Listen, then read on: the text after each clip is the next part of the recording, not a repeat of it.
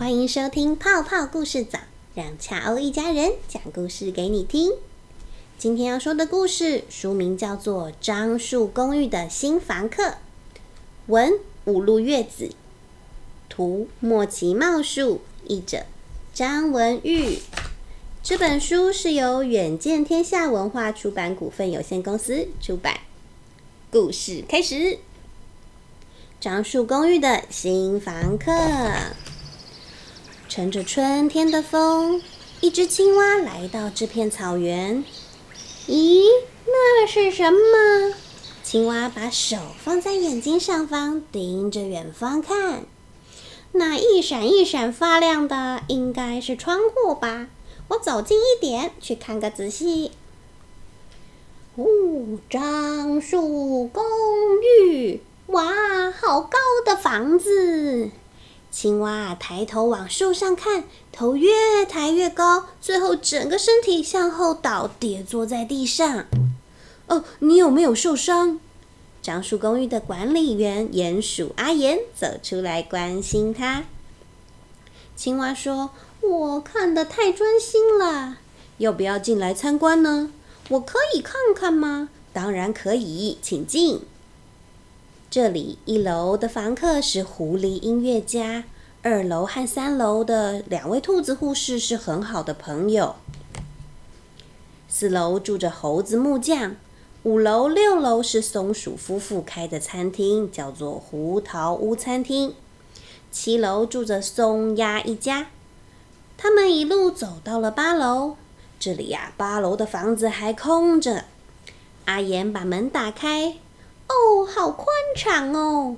阿岩接着推开窗户，嗯，风的味道好舒服。青蛙先生，你想搬进来住吗？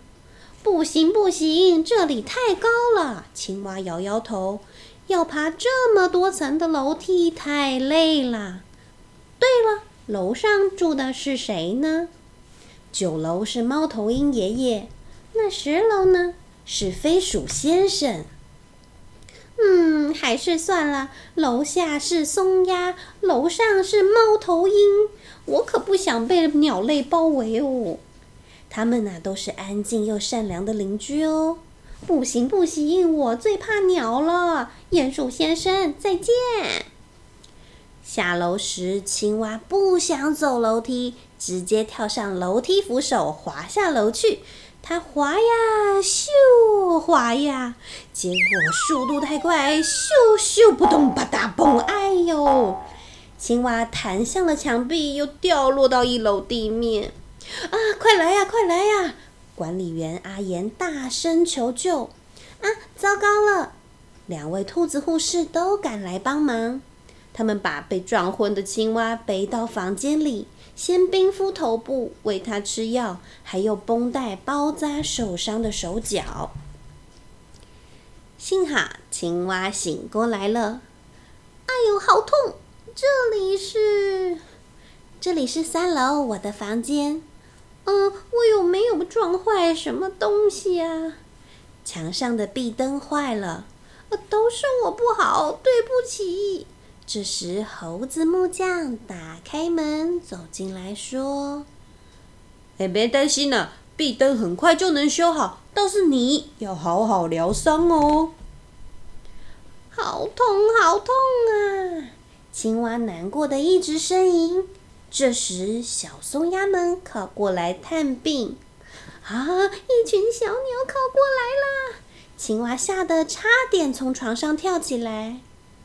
这是妈妈烤的布丁，青蛙叔叔，赶快好起来哦！哦，好，谢谢你们。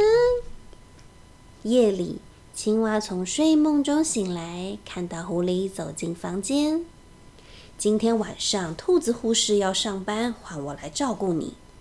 狐狸静静的拉着小提琴，青蛙听着听着，忘记疼痛，睡着了。第二天早晨，青蛙的伤都复原了。这里的房客好亲切哦，真是个好地方。虽然爬楼梯有点辛苦，不过有什么关系呢？青蛙不好意思地说：“我我可以住在这里吗，鼹鼠先生？欢迎欢迎，就是阶梯很多，要辛苦你了啊！窗户好像也太高了，还有门把也是。嗯，我会找猴子木匠来商量，修改成适合青蛙先生您住的房子。过没多久，青蛙带着好多行李搬进了樟树公寓。他推开门，哦，门把调整成适合青蛙的高度。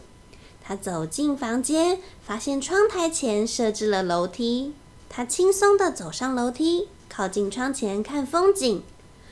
哇，好像可以看到全世界呢！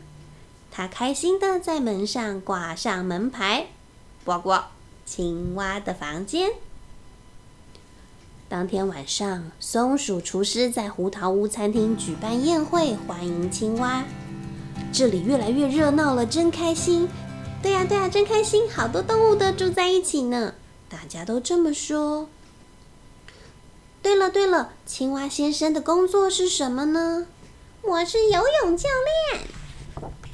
第二天早晨，管理员鼹鼠阿言开心的歘，把门口张贴的。